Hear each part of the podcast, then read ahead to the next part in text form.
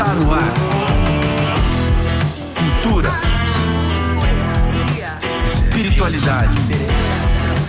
Impacto social.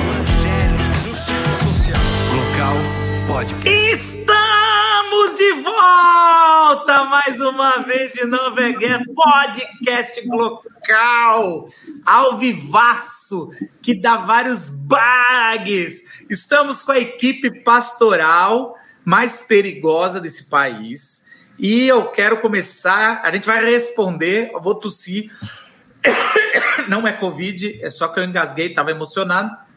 A gente vai começar apresentando. Tem convidado, pastor. Agora no gabinete pastoral a gente vai trazer pastores aí para participar com a gente. Meu nome é Marcos Botelho, a gente começa se apresentando. Sou pastor da comunidade da Vila, uma comunidade presbiteriana.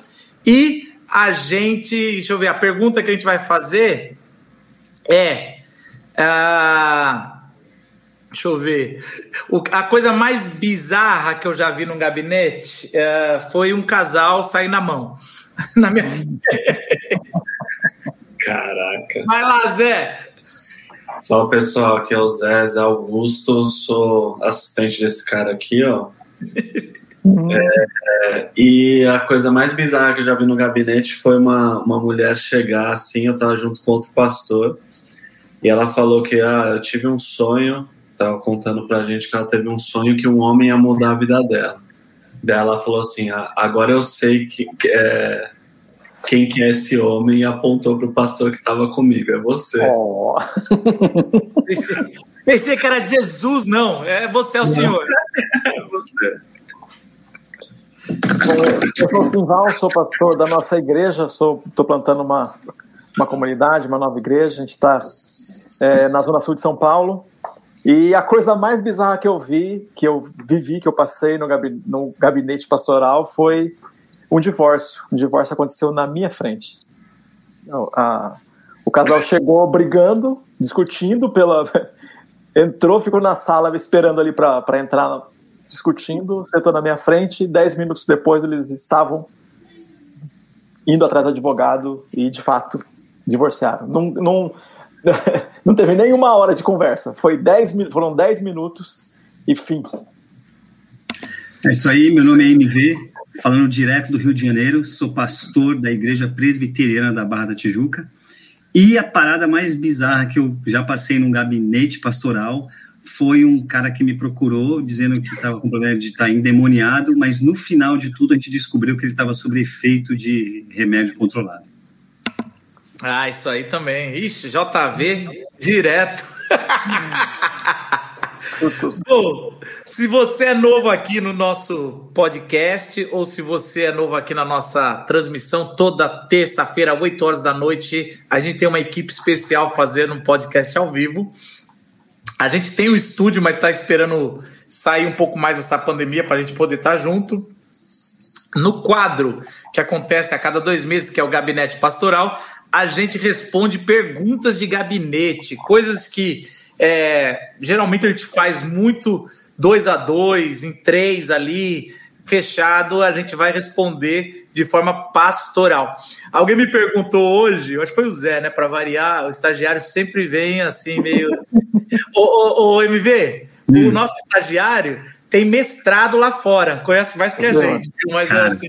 Como é que um, é estagiário. tem mestrado? Outros tempos, né, cara? A gente é muito cara. old school, cara. É muito old school. Zé, respeito é para você, tudo bem? Minha, minha reverência aí. Cara. o, o nosso, eu não vou nem abrir minha boca para um estagiário desse, cara. Tá maluco? o nosso estagiário é muito mais graduado. Pois Bom, é. É, a gente. E aí a gente. É, alguém ele perguntou: tem que ser pastor para participar? Eu falei, mano, se não for pastor ficar só dando opinião teológica, o nome deveria chamar Facebook, né? Porque é isso. um montão de gente sem ser pastor, sem ter conhecimento e sem ter carinho nenhum, falando de coisas alheias, né? É Facebook. É, Facebook virou isso daí mesmo, cara. Qualquer um pode dar opinião e tá valendo, cara. E o pior Agora, é que a gente só... briga lá ainda por causa disso. Agora, só lembrando que se você você pode colocar sua pergunta aqui nos comentários, se você está assistindo ao vivo, que a gente também pode trazer para responder. Quero começar já puxando uma pergunta. A gente A gente recebe várias perguntas durante a semana, MV. Você que é novato aqui, eu vou te explicando. E a gente vai arquivando e vai trazendo, e às vezes alguns mandam um áudio. Então é, é pergunta, é, é, a flor da pele. E, e, não tem, e não tem conexão com nenhuma com a outra. Pode sair, tanto que é no final do programa que a gente decide o nome do programa. Sabe o que a gente podia fazer, ô Simval? Você vai gostar. Oi.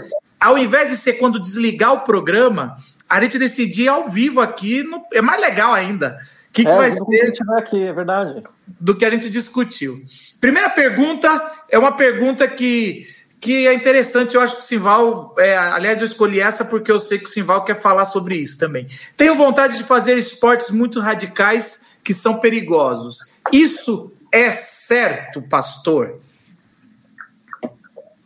Isso é certo. Você fazer esportes radicais é certo, tudo bem, né? Você ciente do risco que você está correndo. Mas uma das coisas que a gente falou aqui, é, Marcos, lembra Aqui no gabinete mesmo a gente falou sobre. É, tem um, um, um, dos primeiros episódios do gabinete, a gente falou sobre suicídio. E a gente falou, inclusive criou uma polêmica lá, um montão de gente fala que. É, é de Sansão, né? Que Sansão não se suicidou, né? Que, e a gente fala duas coisas. Quando a gente tem aqui na, nas campanhas que nós, que nós fazemos, a gente fala sobre o suicídio mas o suicídio está para aquela pessoa que está com um problema é, quase sempre ligado à depressão, e, e essa é, esse é o, o, campo do tratamento. A gente trata, não ignora a dor da pessoa, a angústia e ajuda essa pessoa. Mas a gente tem que considerar que existe o suicida, é outro tipo, é outro perfil. Conheço é outra personalidade, é outra personalidade. É o cara que anda 200 por hora sabendo que um carro, naquela curva o carro ele só, ele só faz a curva se ele tiver a 110. E esses caras começam a fazer esse monte de coisa. Eu quero já interromper aqui, porque eu e o MV, o problema já é um problema você ser um cara de cabeça suicida e dirige o carro que nem um doido. É um problema.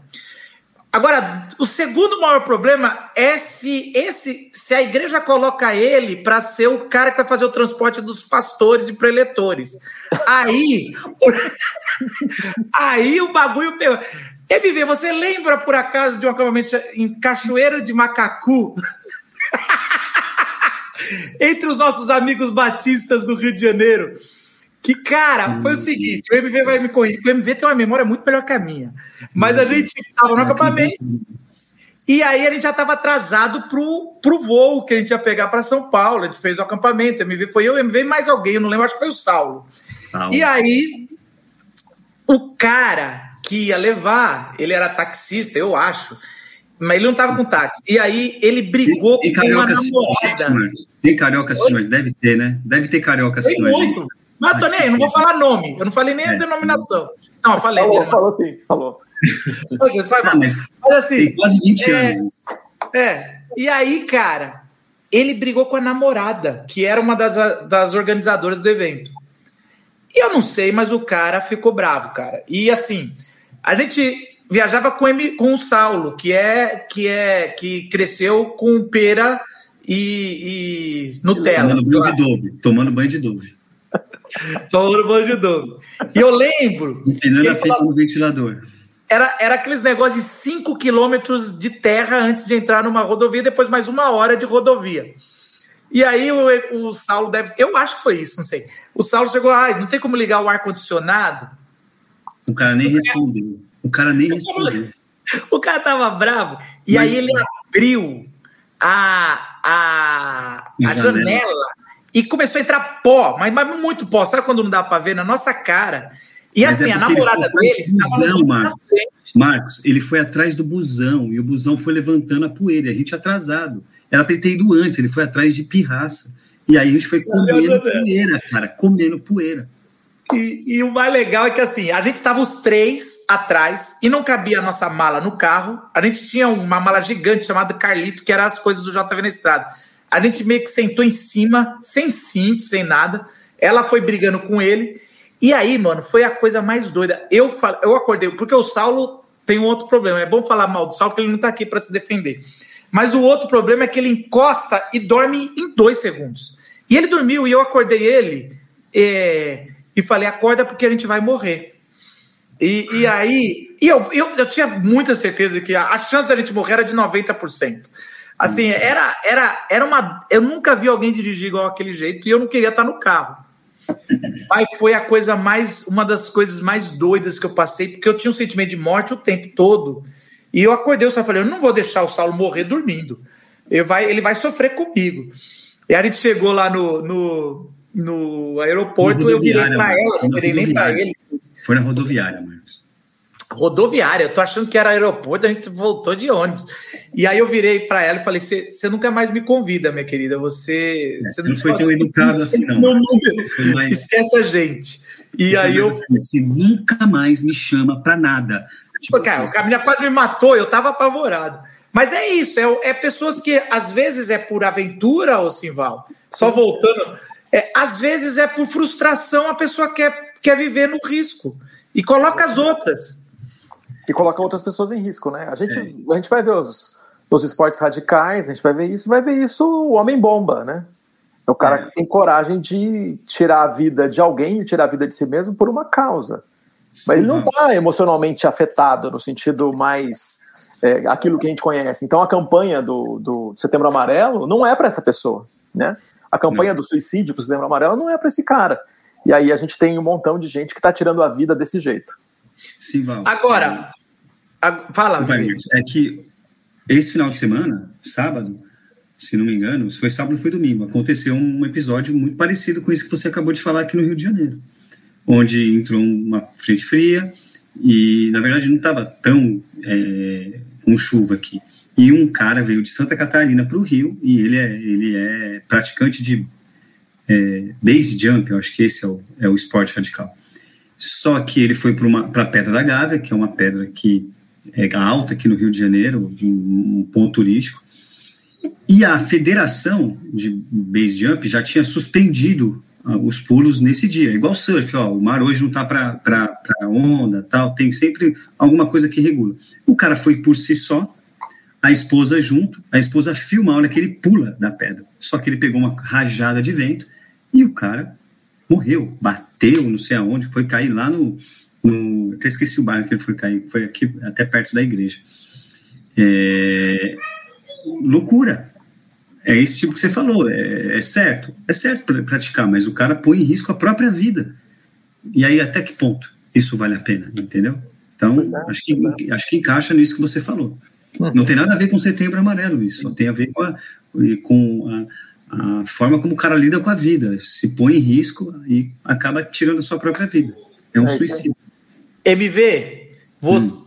só eu que estou vendo o delay do MV ou tá muito delay, o, o Simval? Não, estou vendo também. MV, você dá uma saidinha e volta de novo, só para a gente. Porque deu uma desincada aí e, e vai. Eu vou esperar ele voltar para a gente continuar o papo, mas eu tenho uma coisa para falar sobre isso aqui e que eu acho que é interessante.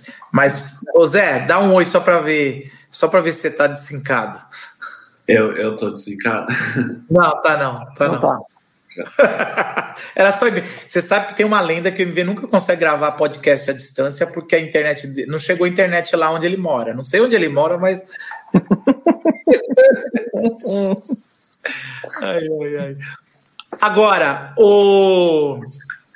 O Simval, hum. é, eu, eu, já vou, já vou soltar aqui. A gente, às vezes. Ah, voltou, peraí. Vai lá, vamos botar ele aí. Ah, mudou de lugar, hein? Mas beleza. Isso. Fala aí, fala oi, MV. Oi. Ah, oh, então... Melhorou, melhorou. Legal. Ô, Simval, é, mas e quando é por ignorância, talvez, né? Às vezes a pessoa nem percebe. Por exemplo, a gente tem o, o, a tragédia aí desse MC que, que, sei lá, não tá mal explicado, ninguém entende direito, mas pelo que eu entendo, é um moleque novo, 23 anos, tentou pular de uma sacada para outra. A gente tentou missão impossível, a gente vê isso acontecendo muito. Às vezes até eu vejo uns vídeos de lepacura, as pessoas fazendo isso. E, e, e, sei lá, talvez era medo da mulher, a gente não sabe direito o que aconteceu e nem veio ao caso. Mas o, só do cara achar que pode fazer isso uhum. mostrou que é uma, uma turma que tá que não percebe que a morte está logo ali, né? É, uh, tem algumas coisas para a gente pensar né, do, do, do, do MC. É, uh, na entrevistas que eu vi dele, a gente vê que alguém que, que flerta com perigo intencionalmente. Né? Ele, ele conta que ele bateu o carro de propósito, ele, ele gostava dessa, dessa adrenalina, desse tipo de adrenalina, né? desse tipo de, de perigo. Então ele já estava vivendo isso. Agora também tem a ver com a origem dele. Né? Ele, ele saiu, ele era trabalhava para o tráfico como aviãozinho, como quando adolescente. Então, na periferia, esse tipo de, de adrenalina é comum, né? Você está fugindo, você está correndo, você está se escondendo, você está cometendo um delito, você está com uma adrenalina diferente, e quando você aprende isso, né? Sabe que essa adrenalina é aprendida, né? Como adolescente, você, você se alimenta dessa, dessa sensação e você quer isso, quer buscar isso. E a dose alta de adrenalina, a gente sabe que, que ela vai exigir mais e mais riscos, né? E, e a gente sabe que é, o, o, limite desse risco é o, o fim da vida. É, quando a gente, voltando, né, quando a gente estava falando lá atrás de sanção, né, que a gente falou sobre suicídio, a gente estava falando de alguém que era desse jeito também. E é tão engraçado a gente falar do. Alguém tá, que pode ouvir aqui falar, ah, tá falando mal, julgando, ou seja lá o que for, do Kevin. É isso que a gente está fazendo mesmo. É isso que todo mundo fez aí o tempo todo na internet. Por que, que a gente não vai fazer agora aqui também? Mas a gente falar de, de, de Sansão, Sansão é esse cara. É exatamente o MC Kevin, daquele tempo. É um cara inconsequente, que arruma briga toda hora, que arruma encrenca, não, não perde uma chance de arrumar encrenca, não aguenta ver um rabo de saia e termina morrendo por uma bobagem. Foi exatamente isso que aconteceu. Bobagem. Confessou qual era o ponto fraco dele. Pois é. Pois é. E, e é, é, é, cabe a nós trazer a consciência às pessoas. Então, voltando à pergunta da, da pessoa, não sei se é homem ou mulher, é, tenho vontade de fazer esportes radicais? É, eu acho que tem que sondar mesmo qual é a sua. Por que, que você tem essa vontade de viver no limite? Mesmo um esporte que é seguro, é, como o paraquedismo ou sei lá o quê, o base jump. Radical não tem esporte seguro, Marcos. Sempre é. um risco. A minha, a minha questão é: por que existe essa, essa, essa provocação é válida para os dias de hoje? Por que, que as pessoas querem viver no limite? Por que existe essa ânsia de viver no limite? Da busca por essa radicalidade. Isso é uma, é uma, é uma, é uma provocação que vale a pena ser discutida ou não? Isso é de pessoa para pessoa. Porque a impressão que eu tenho é que as pessoas querem ter um motivo para viver nessa radicalidade, uma forma de extravasar, fazer alguma coisa diferente. E cada vez mais o céu é o limite. O céu é o limite. Tem coisas malucas aí pela frente, né? Ô Zé, isso é um papo de velho que tá com filho e ficou medroso, ou você que é mais novo, não tem filho, também pensa desse jeito? É. Você não o, Zé, não, o Zé anda de bike na cidade, né? Não, é, o Zé é controlado pelo celular. Não, não, não, não. Controlado pelo celular. Não. É Alexa, ele anda. Zé controla a bike dele.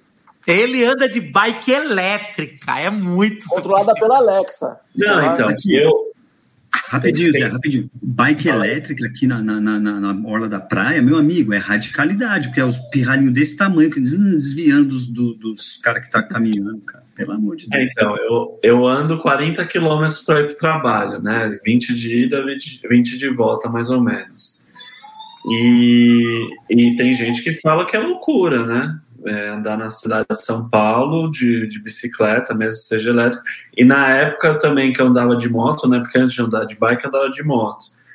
É, também tem gente que acha loucura e eu às vezes acho loucura também. Quando você tá, você começa a acostumar andar no corredor, aqui em São Paulo tem esse esquema, né, de corredor de moto e chegar a andar 100 por hora no corredor com os carros parados é um esporte radical, digamos assim, né? E, e você vê, é, quem está de carro vê o, o, o, motoqueiro passando e vê só uma coisa que ele faz. Quem está de moto, às vezes, atrás do cara, dos caras bem doidos, você vê o quanto o cara é doido mesmo, quanto o cara passa, às vezes, de uma forma bem responsável, né? Então tem isso também, né? Na, a, às vezes não, é, não precisa nenhum esporte radical, né? É que eu, no meu caso, em relação à moto e à bike, eu odeio o trânsito de, de carro odiaria ter que ir de carro. Então eu prefiro correr esse risco e é até gostoso, assim. Às vezes é meio. Tem essas questões. Eu lembro na época de moto, de bike nem tanto hoje em dia, porque eu ando bastante na ciclovia. Mas de moto era vira e mexe toda semana tinha, eu andava uns 80 quilômetros por dia de moto na época. E Quantas vezes você caiu, Zé? Eu não caí nenhuma vez. Eu caí uma vez. De, num dia de chuva, assim, eu pisei na faixa, estava sozinho à noite numa curva, é, numa subida, assim, pisei na faixa de pedestre, né? E, e, e tava chovendo. Daí meu pé escorregou, a moto caiu, mas tava sozinho, não teve nenhum problema. Agora, de resto, eu não tive nenhum problema, graças a Deus, né? Mas agora, legal. Mas você não me respondeu muito bem, não. É assim, porque eu acho que o que a gente está falando é mais que isso. É lógico que andar de moto é um risco e tudo mais, mas é, é não é andar de moto. É você viver que, que nem alguns andam de moto. Eu acho que aí sim.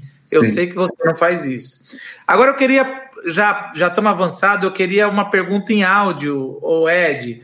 Bota aí, o pessoal já mandou, a gente não sabe o que vem, a gente responde cristã e solteira pode adotar uma criança? Vai contra a Bíblia? Bom, para quem não viu, a Maria fala: solteiro pode adotar uma criança ou vai contra a Bíblia? E ela, na verdade, mandou uma, um áudio muito maior, mandou de um minuto, depois a gente pediu para ela resumir, ela foi em nove segundos, foi bem resumido. E ela fala que o, a liderança da igreja dela proibiu eu não sei se tem a ver com ela, né? Esse caso aí, se ela quer adotar, pelo jeito é. Vamos levar desse jeito. Por isso que a gente só dá o primeiro nome, Maria. Perguntou se é, ela pode adotar uma criança ou se pode, sendo solteira. Isso é uma boa pergunta, hein? Isso aí agora veio, veio para.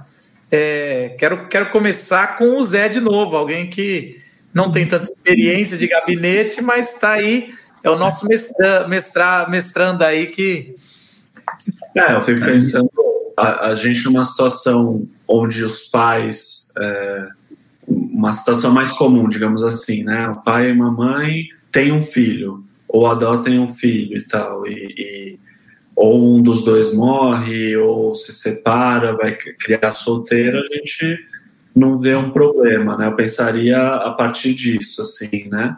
Começar a pensar numa situação mais comum, é, qual seria o problema dessa situação, né? Se a gente aconselharia ah, uma viúva jovem que teve tem um filho ali, a gente aconselharia casar só porque o, o, o ela está criando filho solteira? Eu não, não sei se, é, se, se, teria, se, seria essa a nossa prática, né? O nosso conselho, digamos assim, não que seria uma regra. Então, a partir disso, eu pensaria que talvez não teria problema, né? Mas, novamente, não, não, não sei se eu consigo colocar uma regra aqui. O que, que vocês acham? Bom, quer falar? Quer que eu posso falar? Vai, MV, vai. vai Cara, eu, tá sinceramente falando, eu me pergunto assim: primeiro, eu me pergunto, que autoridade essa igreja tem, ou esse pastor tem, de legislar sobre uma questão tão pessoal na vida da pessoa? Espero eu, prefiro entender dessa forma, que é uma igreja, um pastor que cuida, que aconselha, que acompanha, que discipula e que está por dentro do contexto dessa mulher. E entendendo o contexto da mulher, ele, ele orientou e teve a liberdade de orientar de que não era a melhor opção. Então, prefiro pensar dessa forma. Segundo é que a gente, a gente nunca pensa da perspectiva do órfão, que às vezes tem no coração de alguém que é solteiro e na intenção o amor para dar de um pai que esse órfão nunca vai ter, nunca teve. Uhum. Então a gente precisa, num mundo que a gente vive hoje, tão plural, tão já avançado em termos de, de, de convívio, de sociedade, é, é, necessário isso. Eu não vejo problema, não me lembro de nenhum texto da Bíblia que fale sobre a adoção de filhos ou que proíba a adoção de filhos. Uhum. Se ela seguir, eu acho que é muito difícil um solteiro adotar uma criança não sou um especialista nesse tipo de legislação. Agora, se a mulher faz o processo, participa de todo o processo, atende todas as exigências, tem um coração disposto e tem um órfão que pode ser acolhido por essa mulher, puxa vida, a igreja devia abraçar e apoiar e dar toda, todo o apoio que fosse possível para que essa criança ou essa, esse jovem, esse adolescente se, seja bem sucedido, seja bem aparado, porque é uma mazela da sociedade isso.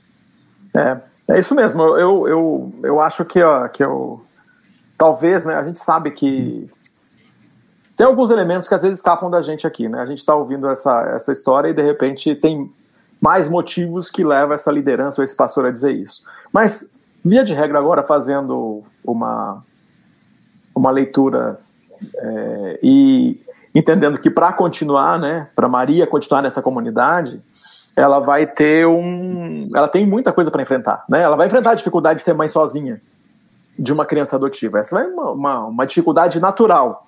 Qualquer pessoa teria. Ela vai ter maior e se é, é, continuar nessa igreja, ainda tem que lutar contra a comunidade de fé dela, que disseram que não deveria e ela, e ela fez. Então, tem que considerar todos esses elementos. Mas uma das coisas que é muito importante, né, é, é, colocar é, nesse, nesse lugar aqui é a quantidade de, de crianças que a gente tem aí esperando, né? Pensando na perspectiva de quem está. Né, a quantidade de crianças que precisam de alguém.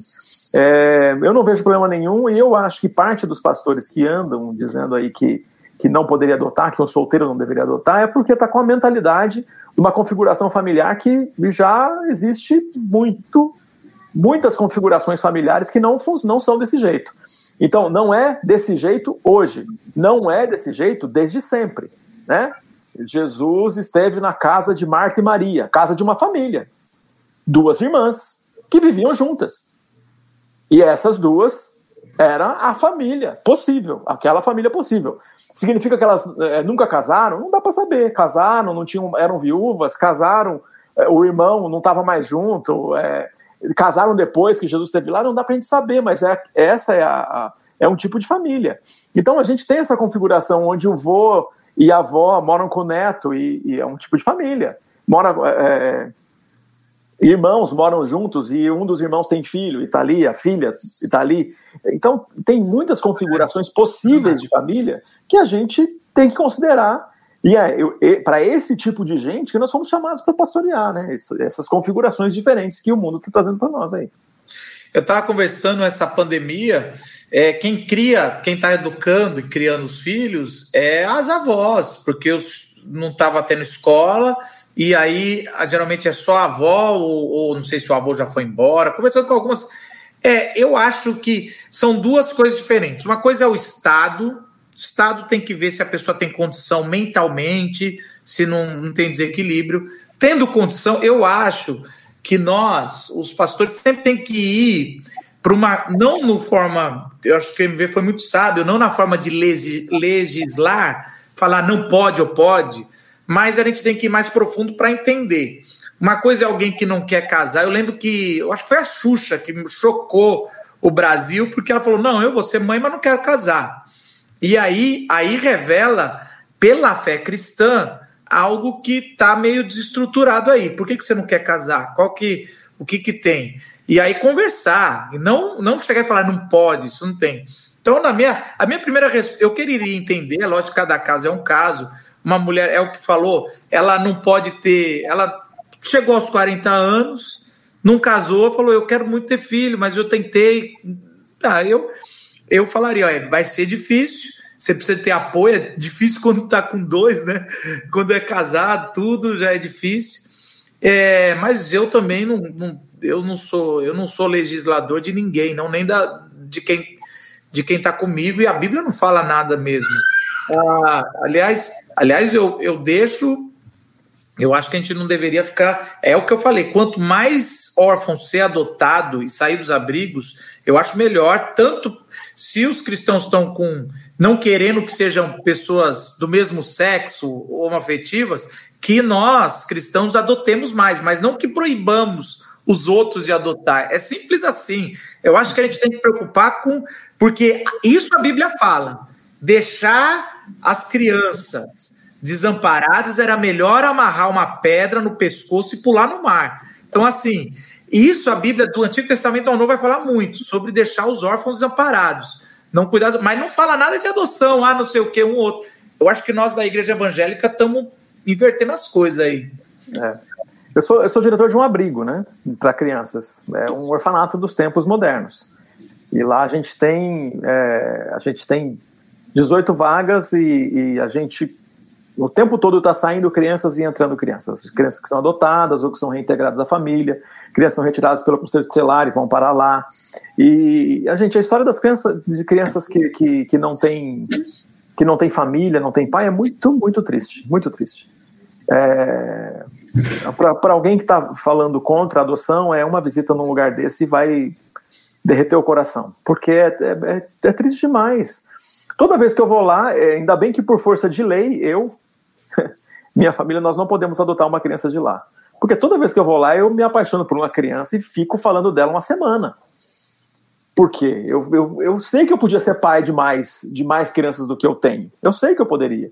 E, e talvez a gente até tenha essa experiência, né? De adotar uma, uma criança para nossa família, a gente sempre fala disso. Mas é, é não é para esse momento. Mas quando a gente olha para essa, essa situação, eu, eu eu, como diretor de um, um, lugar onde abriga crianças que não que estão sem pai, é, eu, eu, agora não, aconselho, não aconselhando a Maria, aconselhando o pastor da Maria, pastor, bora lá visitar a Casa Lemiar e você vai incentivar a tua igreja inteira a adotar não só a Maria. Amém. Fala, Zé. Eu ia comentar que uh, a minha uma experiência que eu tive próximo assim, né, mais próximo de, de adoção assim, foi lá nos Estados Unidos, é, onde eu morei, né, que eu, eu fiz, eu estudei lá em Michigan. É, o pastor da igreja que eu, que eu fiz parte, ele, ele e a esposa é, adotaram seis crianças e, além disso, passaram mais de 20 crianças lá, 20 crianças não necessariamente, né, 20 é, jovens é, até 18, com menos de 18 anos, né, que eles chamam de foster care, né, que talvez possa ficar no mínimo um ano a, a, a mais, mas que por, é, se por acaso ele for ficar ali naquele país, às vezes são, são é, jovens, é, adolescentes, crianças de outros países que estão refugiados, tudo lá nos Estados Unidos, e eles cuidaram de 20 crianças e dessas 26 eles adotaram e tiveram dois filhos biológicos, assim, né? Claro, às vezes estrutura é diferente, tal, mas eu vi essa proposta muito forte. É, a gente costuma falar mal às vezes dos, dos, americanos, assim, dos cristãos, né? E nessa igreja e outras que eu vi lá, eles têm essa cultura mesmo, né? Até comum é, ter essa postura, mesmo quem não é evangélico lá, quem não é cristão, sabe que aqueles cristãos lá, eles adotam mesmo, adotam, se... É, se for abortar, é, se você quiser abortar, ao invés de abortar, adota, eles adotam seu seu filho e então tem uma cultura muito forte assim. Então isso foi um testemunho bem legal assim, que é algo que a gente pode pensar, né, sobre. Quando eu fui visitar o Gorrim, é, New México, você lembra qual que é a cidade dele? Vocês lembram, o Zé? Não, não sei. Bom, era uma cidade que os pastores se juntaram e fizeram um uma campanha de zerar os órfãos da cidade. Uau. E em um ano e meio, zeraram os órfãos da cidade e todos os pastores adotaram. Olha e a, ele conta a história que isso mudou a vida de todas as igrejas. Depois de, de um ano ou dois, é, voltou todos os órfãos, porque as outras cidades iam mandando os órfãos para os abrigos lá da cidade e voltou a ter. Não resolve o problema, mas resolveu para aquelas crianças, então resolveu o problema para um universo inteiro. E foi graças à união de pastores, diferente da, do pastor da Maria, com todo respeito, que viu o problema do outro lado, viu o problema de dos seres humanos não estarem sendo é, tendo a oportunidade da imagem e semelhança de Deus. Mas já vou é. para outra. Podemos ir? Fala, Zé. Um comentário também a, a diferença da igreja se tornar uma família, né? Então, não só para, nesse caso que é mais excepcional, né, de um solteiro querer adotar, mas mesmo para as pessoas solteiras no geral. Acho que a igreja tinha que ser mais abrigo para essas pessoas, né? Tem um, historiadores do primeiro século depois falam que o peso que tinham do casamento, né, das pessoas terem que se casar, foi quebrado com o início do cristianismo, né? O próprio Jesus era solteiro, tudo, então tinha essa questão, tanto que a Igreja Católica virou regra ser solteiro, né? porque a, a libertação que era poder não se casar, porque às vezes o casamento era um peso mesmo, um acordo e tal, e a igreja virou realmente uma família, isso foi meio que se perdendo hoje. Hoje, como a sociedade no geral não quer muito se casar, às vezes, não, não leva o casamento tão a sério, a gente faz o oposto, né? A gente quer levar super a sério. Mas também o cristianismo tem essa história de ser é, uma, de ter hospitalidade perante os solteiros, né? De pessoas solteiras poderem estarem juntos e se, sentir parte da família, às vezes de literalmente famílias de sangue, mas também a família cristã, e, encaixaria nesse caso, né? Então, se a, se a igreja for saudável nesse aspecto, a pessoa não, não vai. A uma mãe solteira, é, mas eu tenho, tenho vários tios, digamos assim, né? Tem outras famílias que vão estar junto e vai ser quase, vai ser menos pior até do que uma outra situação, às vezes, de um casal que não é da igreja. Você, as pessoas não sei se sabem, mas a igreja católica você tem um padrinho quando vai batizar. Os evangélicos ou a protestante não tem padrinho porque eles consideram, teoricamente, que toda a igreja é padrinho. Se essa pessoa, se o pai um dia faltar, ou a mãe, e faltar é uma palavra bonita para morrer, é, a igreja tem que assumir como responsabilidade. Então é isso que você está falando. Ô Ed, solta o terceiro áudio, a gente vai mudar de assunto de novo, tá? Vamos rodar aqui. O que eu queria entender melhor é qual é a base para dizer que a Bíblia fechou sabe que a partir de, de, então não tem mais nada a ser acrescentado quando, na verdade, os textos que estão lá foram selecionados por homens, né? Se Deus ainda inspira pessoas é, ou não inspira para escrever, por exemplo, de repente um livro de Wellington, hoje em dia, talvez, quem sabe. Qual que é a base para dizer que o que está lá é o que está lá e pronto, acabou. Se Deus ainda fala até hoje. Valeu, gente. Bom, Bernardo está fazendo uma pergunta teológica que acontece em gabinete também pela falta de fé, ou por curiosidade, ou por falta de fé, não. É, é, como é que fala? Questões da fé. Né? Questões da fé, exatamente. Então a, a pergunta aí é por que, que a Bíblia parou, mano? Você imagina o tamanho da Bíblia que a gente ia ter hoje se não parasse, mano. Aqui é uma. Tenho três aqui. Ia ser o, o pergaminho, mas é, eu quero começar essa. Eu acredito que a Bíblia parou porque Jesus veio. É isso. Ah, Jesus veio, fez. E aí a pergunta do pessoal é: mas por que não parou em Jesus? Primeiro, porque a gente precisava ter o, uma reação da igreja perante o cumprimento de todo o Antigo Testamento. E a reação da igreja é Atos e a reação das igrejas através das cartas. E aí, com a perseguição, se deu mais uma revelação de Jesus Cristo, o quinto evangelho, vamos dizer assim, quando João é chamado por Jesus e fala: Eu vou dar a revelação do que vai acontecer, da minha segunda vida, porque era uma novidade. No Antigo Testamento ia vir só de uma vez. Aí, quando Jesus veio, é em duas etapas: uma é para salvar, a outra é para o juízo. E a igreja sofrendo perseguição, Jesus chama é muito interessante, porque Jesus volta várias vezes. Ele volta para Paulo e fala: Paulo, é, os caras escolheram o 12 discípulo, é, mas eu, eu, eu tô escolhendo você, tá? É você que vai ser o apóstolo dos gentios. Entra lá, fala que você, o apostolado, é eu que escolhi, e Paulo faz isso várias vezes, e espalha essa igreja para a parte que não é que tá enxergando, que não é da árvore, né? Uhum. E depois Jesus chama João João, vem cá, a igreja está sofrendo perseguição? Revela isso para ela que no final eu vou vencer e não importa. Então, assim, a Bíblia fechou, a gente não precisa, depois de Apocalipse, nós não precisamos de mais nada, simples assim. Porque ela já revelou tudo de Jesus, que é o cumprimento da salvação, e revelou qual é as diretrizes das consequências disso. Essa é a minha opinião mais do que um fato teológico de só vale escrever de quem era próximo de Jesus, que Jesus escolheu, tem todas essas coisas, mas eu vejo dessa forma mais prática. O que, que vocês acham, MV? Eu acho que tem a ver com a, revelação progressiva de Deus. E aí ele chega na plenitude dos tempos, que é Jesus Cristo de Nazaré, que foi o que você falou, que é o o próprio Deus encarnado entre nós, o Deus entre nós. E ficou registrado porque esses registros a gente tem que entender também uma parte a criticidade da parada, né, a parte histórica, a tradição histórica de que tudo tinha que ser manuscrito, era tudo tradição oral, e veio esses homens inspirados. Depois desses, desses apóstolos, depois de Paulo, de João, teve muita gente, mas que a gente tudo foi baseado na Bíblia, que era que tava, que foi feito um, um concílio depois na época da história da igreja lá, que diz aí que que foi o cano e acabou. Então eu acho que é, a Bíblia é suficiente para a gente hoje, mas eu creio muito nesses homens que são levantados por Deus e a história mostra isso para a gente.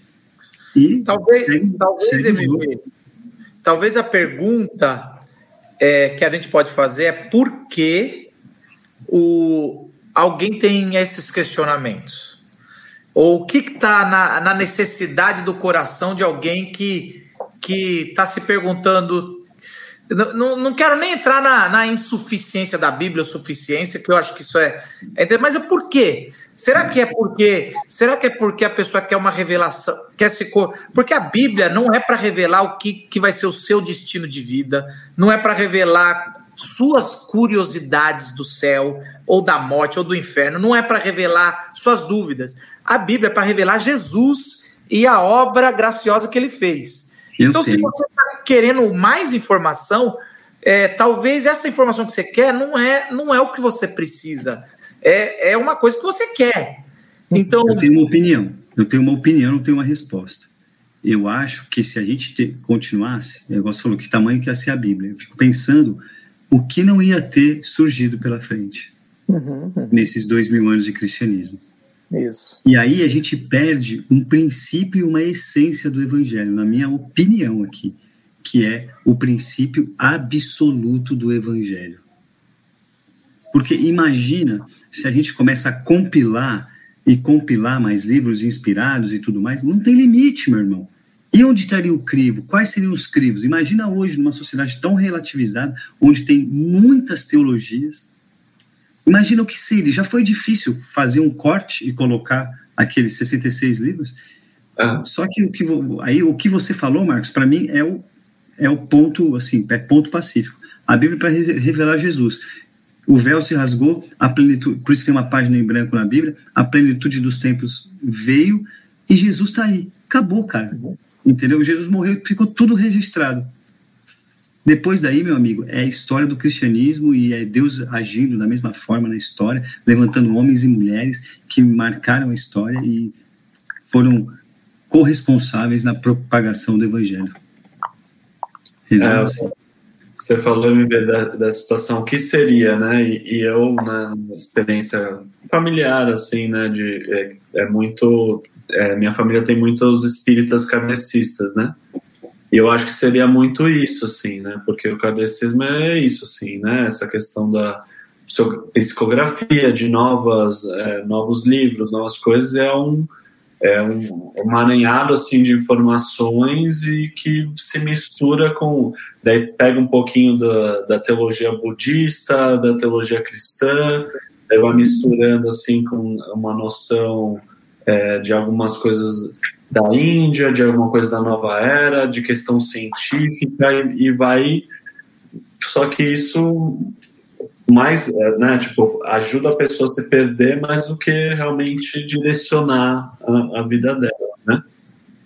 É, Marcos, imagina como já é difícil para nós pastores hoje sustentar biblicamente princípios é, absolutos, porque a Bíblia é absoluta. E a gente só tem o argumento bíblico quando alguém vem com uma questão para você. E eu tenho para mim que esses argumentos, que são absolutos, e aí a gente é taxado como conservador, eles não são suficientes para responder às inquietações da mente e da alma das pessoas. Só que nós, como pastores, se a gente não se ater ao, ao princípio da Bíblia, para que, que a gente existe, então? Para que um gabinete pastoral? Então.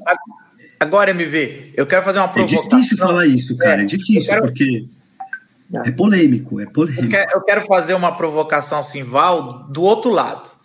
Talvez esse essa vontade de colocar mais livro lá dentro, mais inscritos, também não é fruto de um dogma onde a gente elevou o escrito bíblico para um patamar de Cristo, onde só Cristo deveria estar, que assim, cara, vai começando a criar tanta coisa ali que, caramba, por que só eles?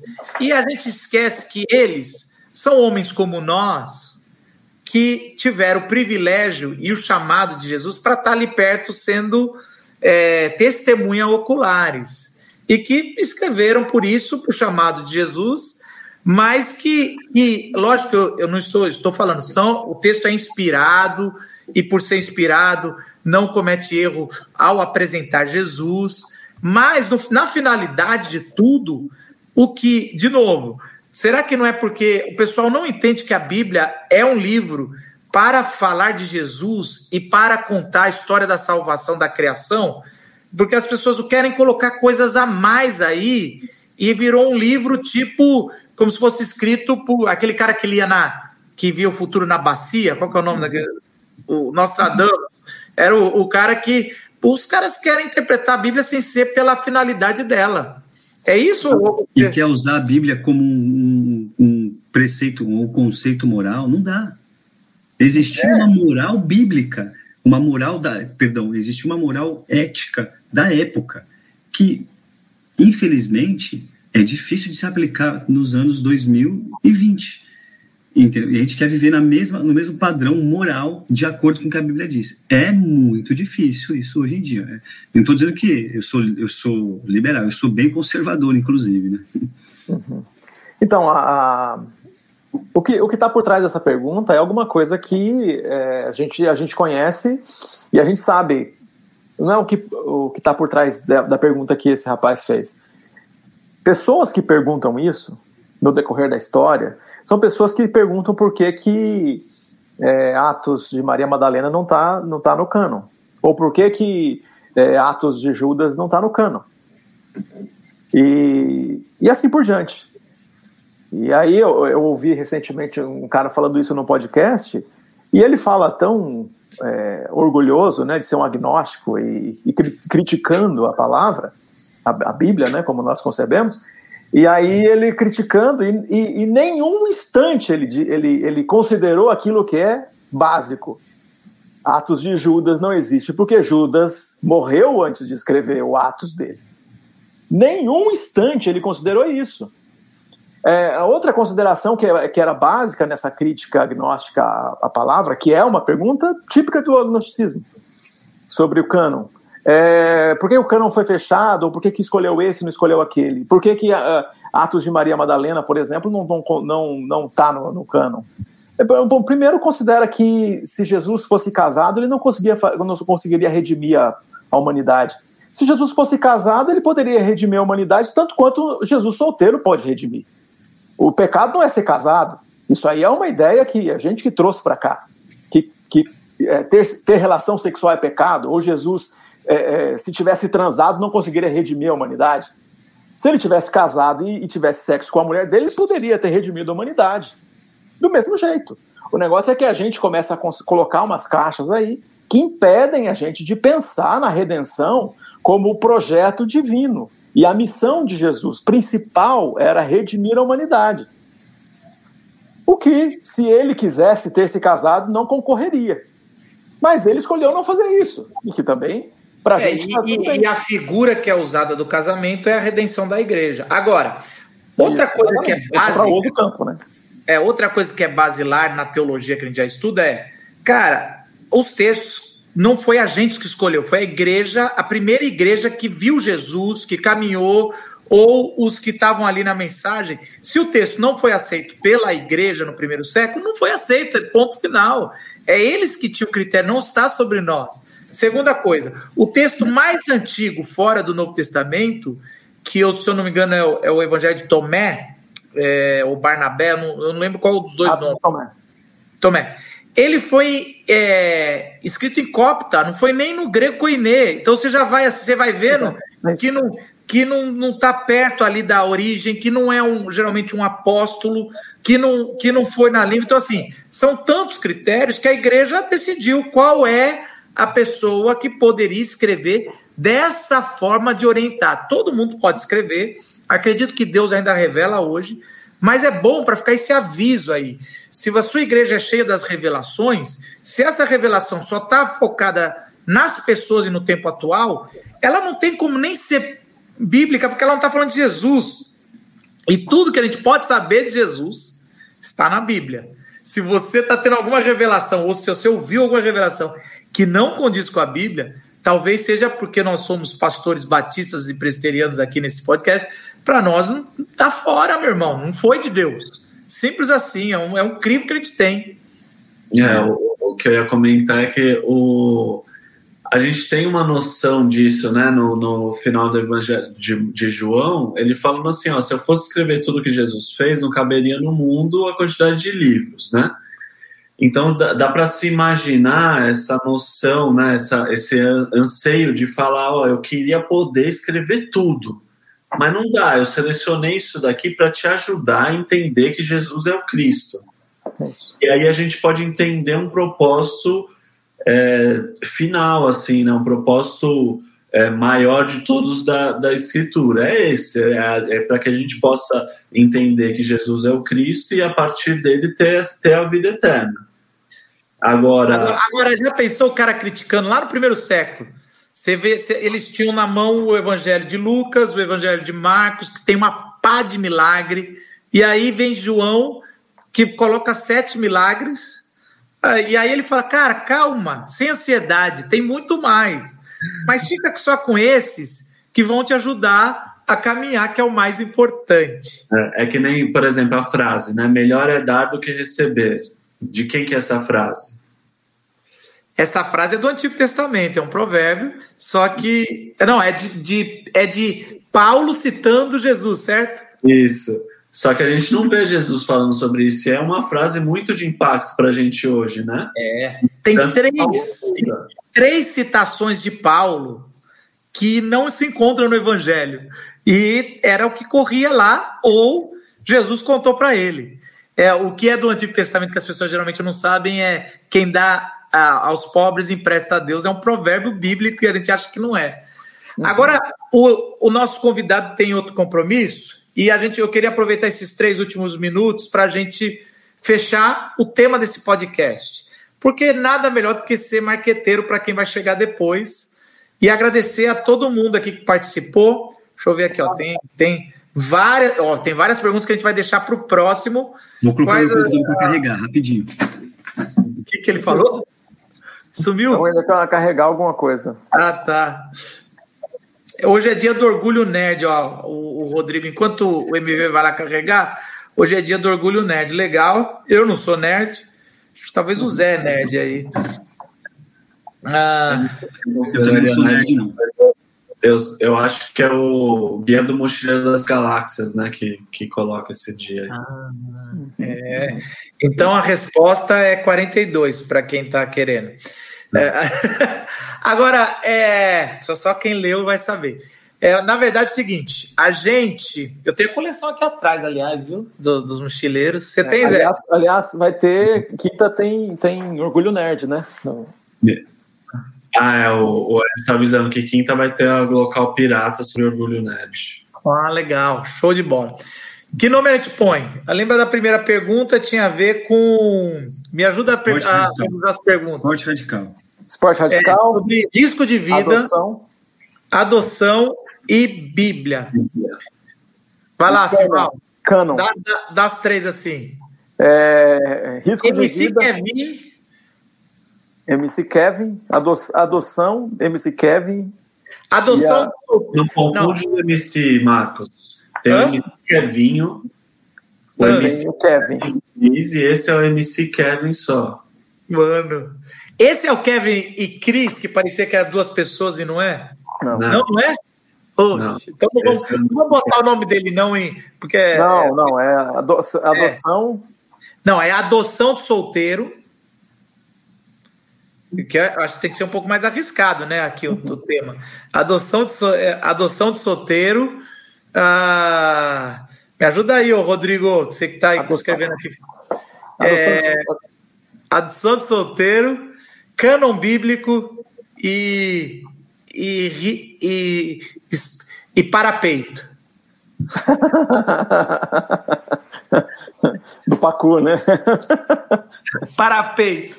E a Pedra da Gávea, e a Pedra da Gávea. E a Pedra da Gávea, pronto. E a Pedra da Gávea, um nome nada a ver. Legal, gostei. Vai ficar esse, então. Vamos lá de novo. Adoção de solteiro, vírgula, cânon bíblico e Pedra da Gávea. Pronto. É isso aí. MV, obrigado, mano. Saudade de você. Vê se vem visitar a gente quando acabar essa pandemia. Eu Zé. Tomar... Marcos, eu devo tomar vacina em São Paulo. Legal. Zé, o Nossa. estagiário mais graduado que a gente já teve na história da humanidade. Ó, Zé, parabéns, viu? e Sival, Sival, valeu, gente. A gente se vê terça que vem com mais um podcast, ou se você quiser o nossa versão pirata, quinta-feira a gente também está no ar. Valeu, gente. Tchau. Valeu. Falou.